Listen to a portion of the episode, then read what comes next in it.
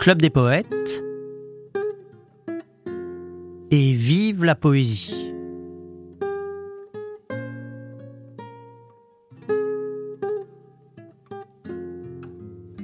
Alors lors de la première émission de ce podcast, je vous avais parlé de trois poètes qui me tiennent particulièrement à cœur et qui sont bien sûr Jean-Pierre Renel, fondateur du Club des poètes, Robert Desnos, poète, résistant, poète de l'amour, de la liberté et des enfants, et bien sûr Victor Hugo, le grand arbre de notre culture.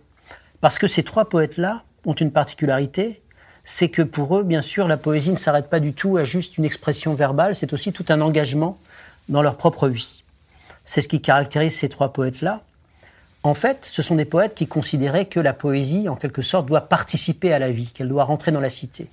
il y a un poète qui a formalisé ça, qui a expliqué, ça de façon très claire. C'est Arthur Rimbaud qui considérait que le poète doit changer la vie. C'est son expression qui a été euh, reprise euh, plus tard, euh, même comme un slogan politique, mais qui pour lui était cette foi qu'il avait que le verbe poétique est créateur et qu'il peut changer les relations que nous avons avec les autres et avec le monde.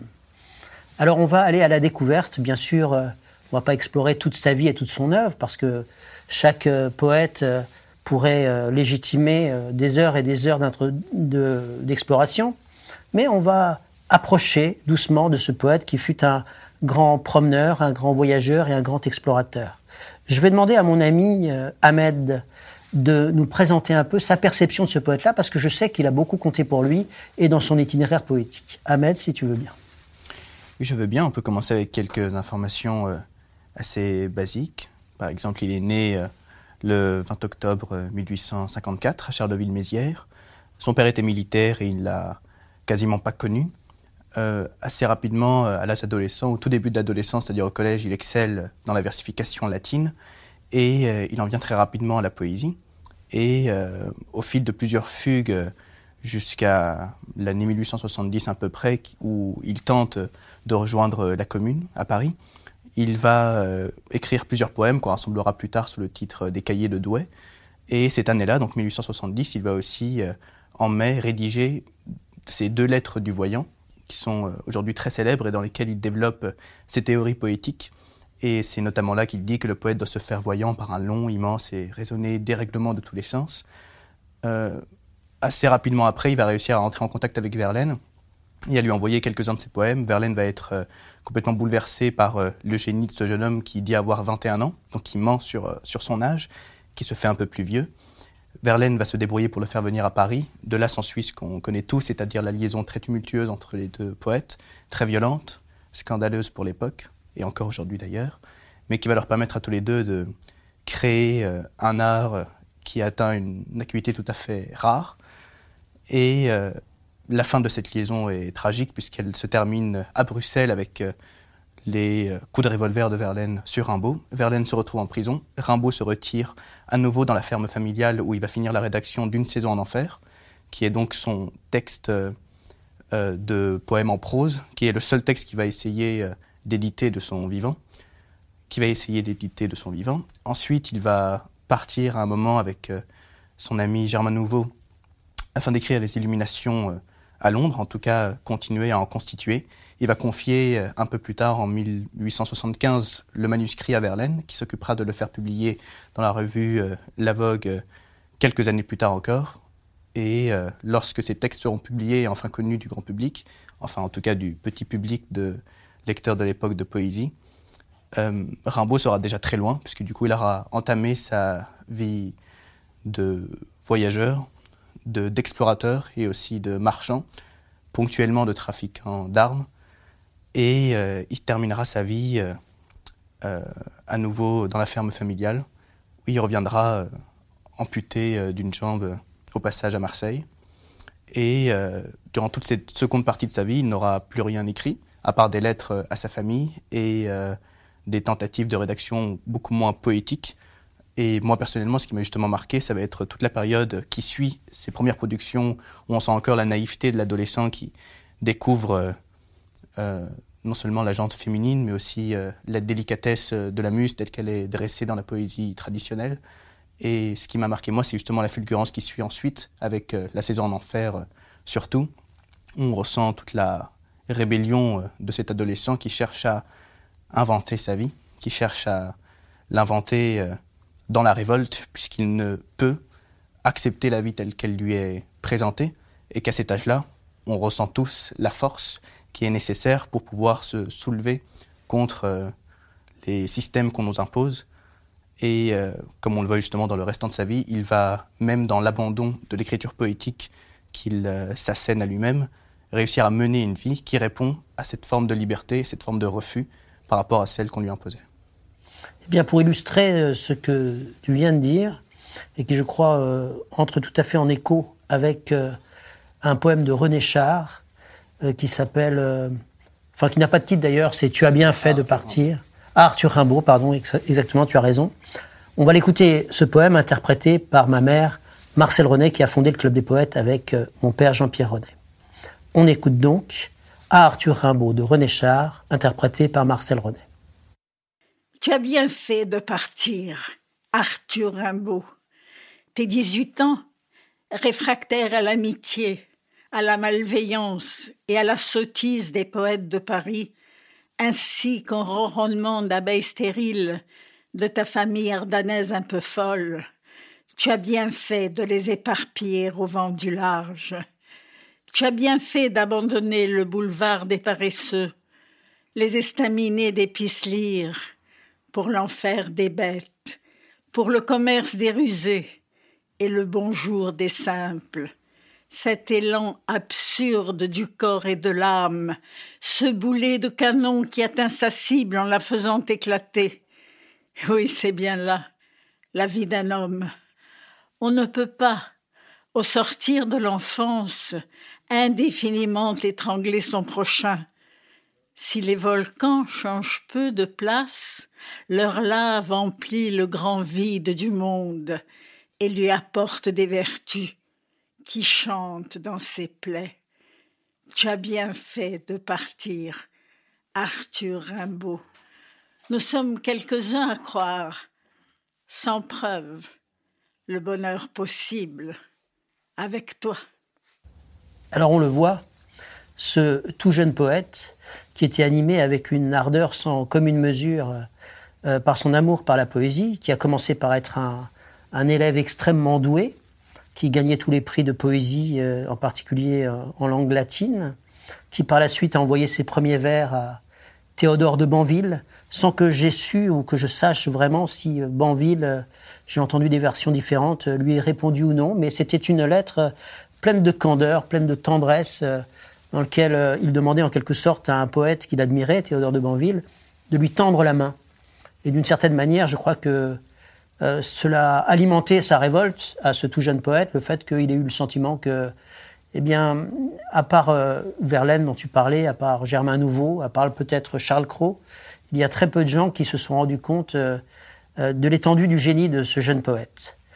Alors, bien entendu, toute cette petite ville de Charleville où il avait passé son enfance était pour lui un peu étroite, un peu mesquine. C'est ce qui a sans doute motivé tous ces grands départs qui sont le signe de sa vie.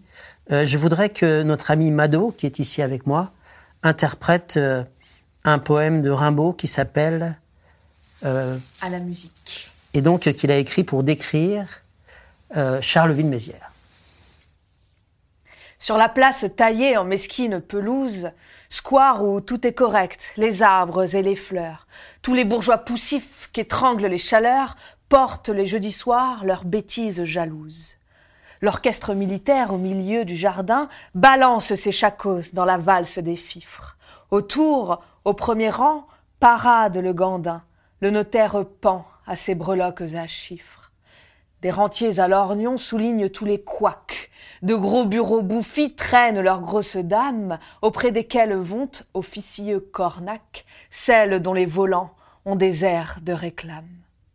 Sur les bancs verts, des clubs d'épiciers retraités qui tisonnent le sable avec leurs cannes à pommes, fort sérieusement discutent les traités, puis prisent en argent et reprennent. En somme, épatant sur son banc la rondeur de ses reins, un bourgeois à boutons clairs, bedaine flamande, savoure son onin d'où le tabac par brin déborde. Vous savez, c'est de la contrebande.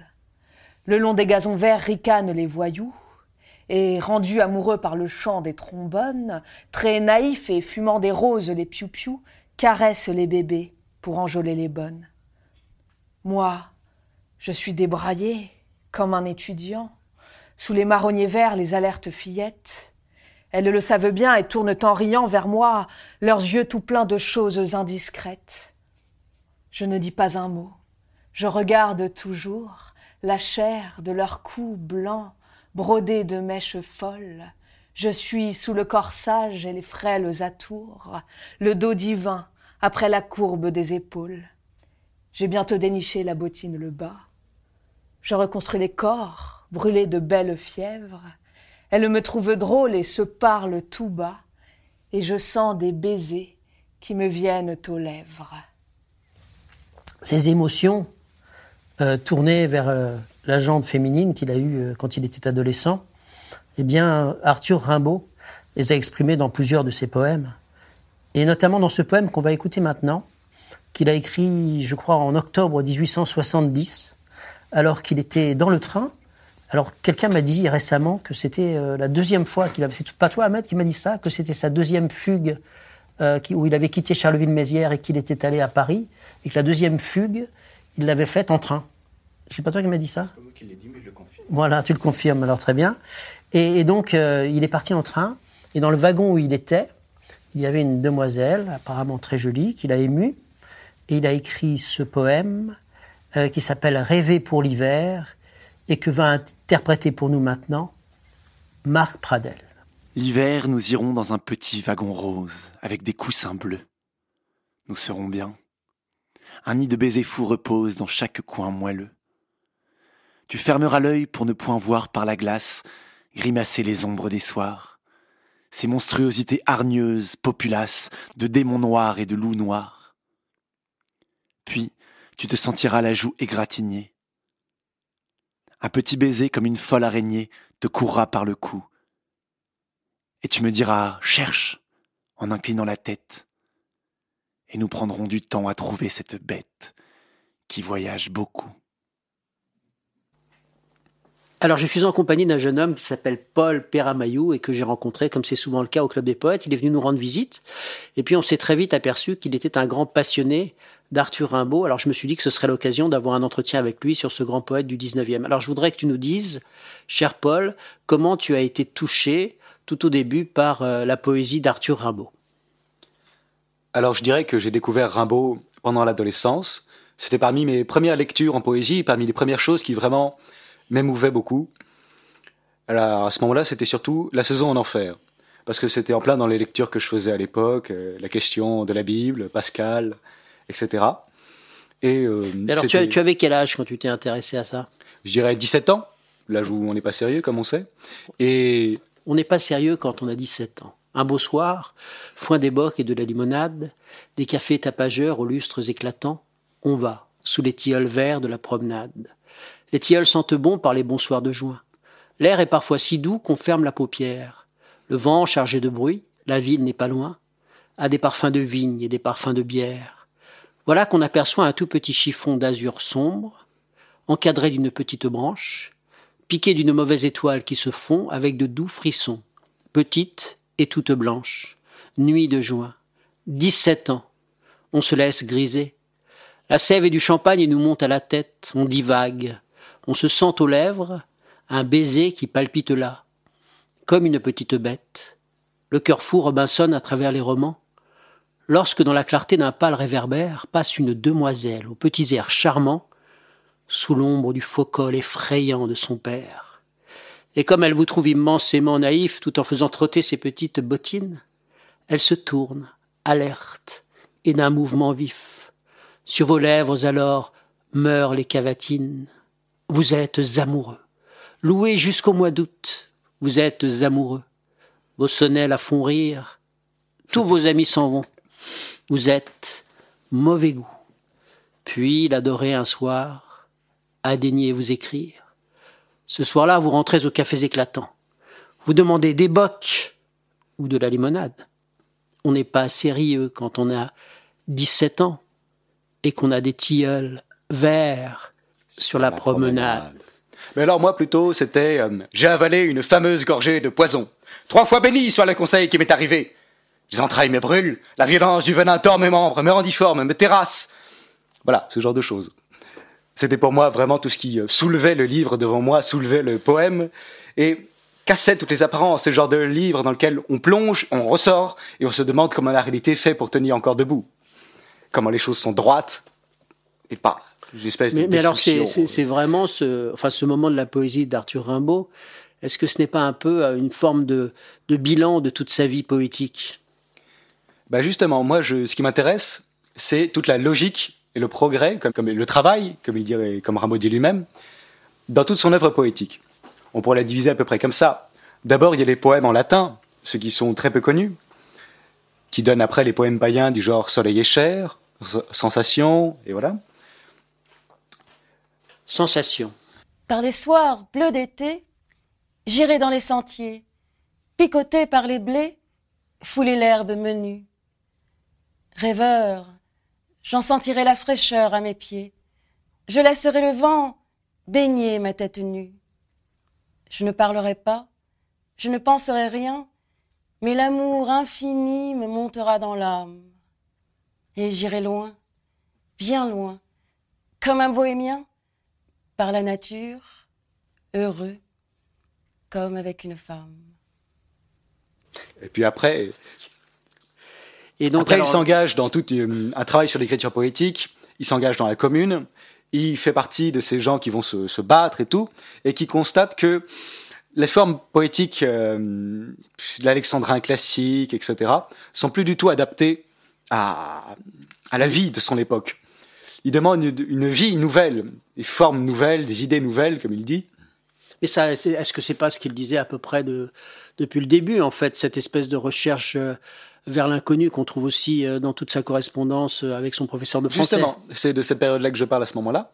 C'est la période où il essaie de, de brûler toutes les conventions, etc. Mais il reste encore à ce moment-là vraiment dans des formes plutôt classiques.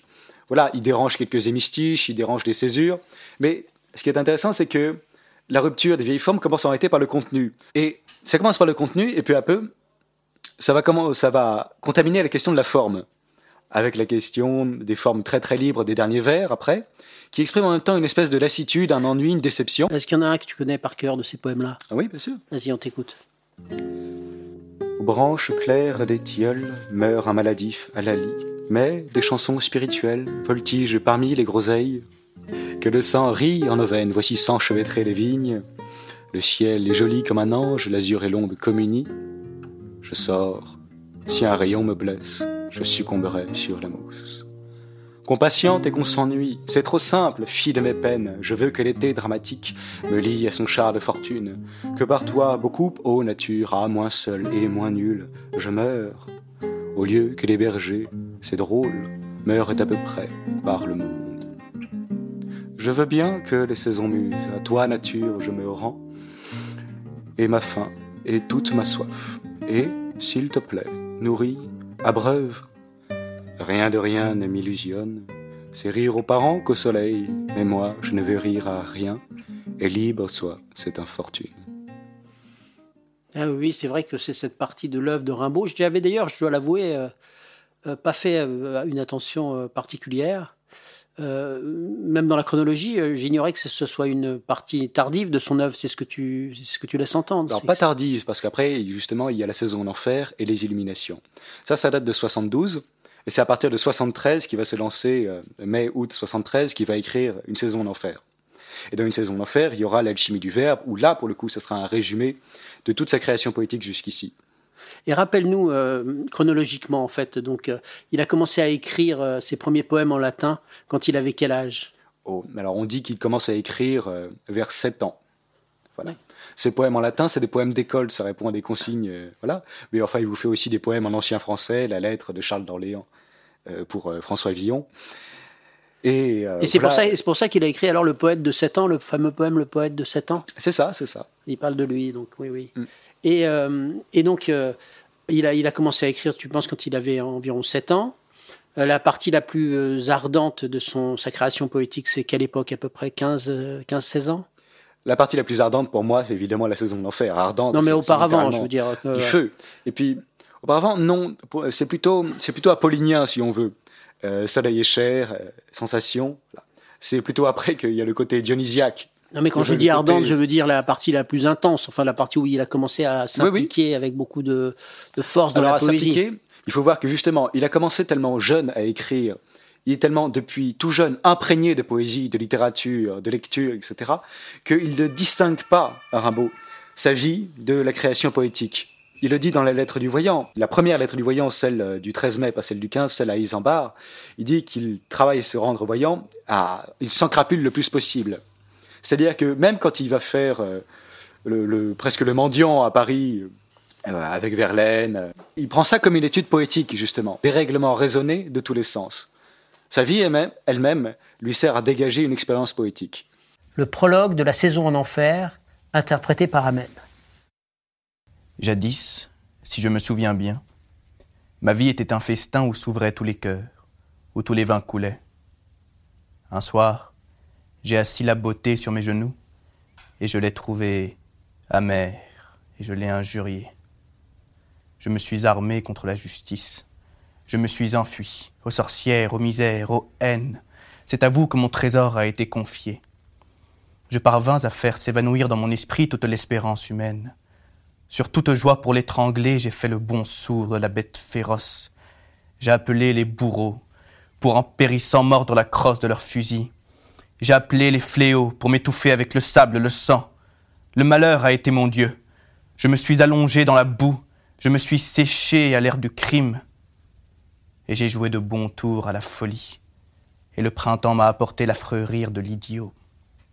Or, tout dernièrement, m'étant trouvé sur le point de faire le dernier couac, j'ai songé à rechercher la clé du festin ancien où je reprendrais peut-être appétit. La charité est cette clé. Cette inspiration prouve que j'ai rêvé. Tu resteras hyène, etc. se recrie le démon qui me couronna de si aimables pavots. Gagne la mort avec tous tes appétits et ton égoïsme, et tous les péchés capitaux. Ah, j'en ai trop pris. Mais, cher Satan, je vous en conjure, une prunelle moins irritée. Et en attendant les quelques lâchetés en retard, vous qui aimez tant chez l'écrivain l'absence des facultés descriptives et instructives, je vous détache ces quelques hideux feuillets de mon carnet de damnés. Alors il arrive au Club des poètes que certaines personnes soient attachées à des poèmes qui, en quelque sorte, euh, euh, pour nous, euh, leur semblent presque consubstantiels. C'est-à-dire qu'il y a des, certains interprètes qui collent complètement avec les poètes qui disent. Alors tous ceux qui viennent au Club des poètes connaissent cette interprétation qu'on va écouter maintenant. C'est le bal des pendus, dont on pourrait dire sans doute que Rimbaud peut-être a été inspiré par la balade des pendus de François Villon, et que va interpréter pour nous notre ami Barthélemy. Au gibet noir, manchot aimable, danse, danse les paladins, les maigres paladins du diable, les squelettes de Saladin. Messire Belzébuth tire par la cravate ses petits pantins noirs, grimaçant sous le ciel et leur claquant au front un revers de savate les fait danser, danser au son d'un vieux Noël. Et les pantins choqués enlacent leurs bras grêles, comme les orgues noirs, les poitrines à jour, que serraient autrefois les jantes demoiselles, se heurtent longuement dans un hideux amour. Hurrah les gays danseurs qui n'avaient plus de panse, on peut cabrioler, les tréteaux sont si longs, hop, que l'on ne sache plus si c'est bataille ou danse. Belzébuth enragé racle ses violons. Au dur talon, jamais on n'use sa sandale. Presque tous ont quitté la chemise de peau, le reste est peu gênant et se voit sans scandale. Sur les crânes, la neige applique un blanc chapeau, un corbeau fait panache, ses têtes fêlées un morceau de chair. Tremble leur maigre menton, on dirait, tournoyant dans les sombres mêlées, des preux raides, heurtant un mur de carton. Hurrah la bise siffle au grand bal des squelettes. Le gibet noir mugit comme un orgue de fer. Les loups vont répondant des forêts violettes. À l'horizon, le ciel est d'un rouge d'enfer. Oh là Secouez-moi ces capitans funèbres qui défilent sournois de leurs gros doigts, cassés des chapelets d'amour de leurs pâles vertèbres. Ce n'est pas un moustier ici, les trépassés.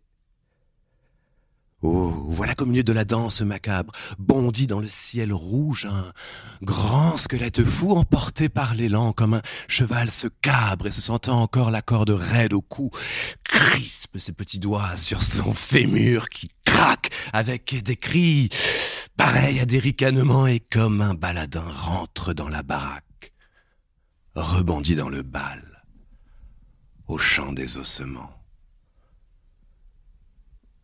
au gibet noir, manchot aimable. Danse, danse les paladins, les maigres paladins du diable, les squelettes de Saladin.